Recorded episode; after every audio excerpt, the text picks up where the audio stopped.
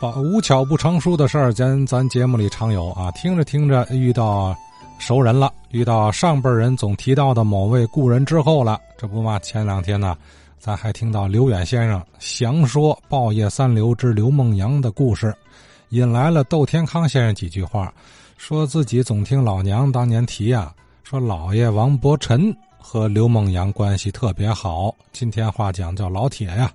哎，刘远先生一听，还真知道一些情况。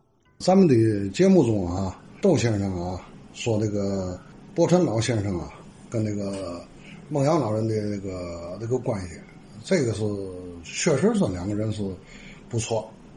两个人不错呢，就是从多能开始的呢，大致是在一九一零年以前。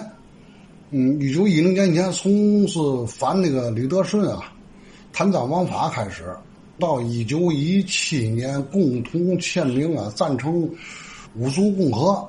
五族共和当时天津是六个人，但是我只记得是记住四个人，有严修老人，呃，有那个孟阳老人，有孙洪仪老人，还有那个伯辰老人。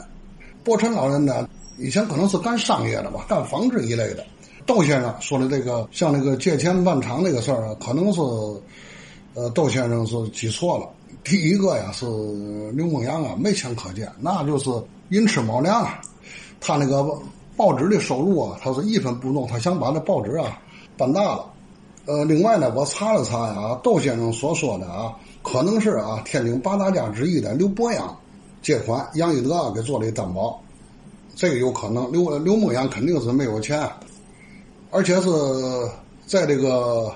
滦州起义的时候啊，天津有那么几个是主要人物，里边就是包括这个伯辰老先生，还有这个是石子洲老人、严志立老人，呃，还有是华师傅，呃，跟那个孟阳老人等等吧。在哪开会呢？他们经常的迎接了滦州起义这个，呃，在那个多伦道，多伦道有个造诣公司，造诣公司呢是谁办的呢？呃，是这个。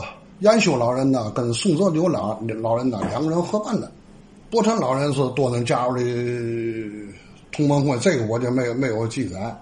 嗯，还有一个就是说是伯辰老先生啊，在一九一七年吧，任那个杨玉德的秘书。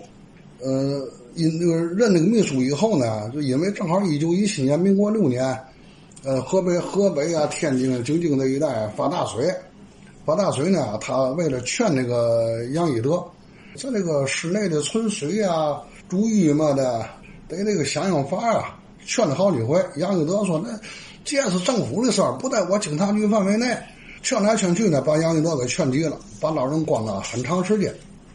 可是呢，那个谁呢，伯辰老先生啊，跟那个牧羊老人呢，确实是呃很好的朋友，但是跟杨一德他们实在他们是看不上杨一德。而且在这个五四时期啊，这这个双十节游行啊，呃，很多学生被逮捕以后啊，嗯，杨玉德为劝那个那个学生啊，你们别跟刘青阳胡闹，我呀希望你们好好学，好好学，学完了赶紧自个儿出去挣钱去。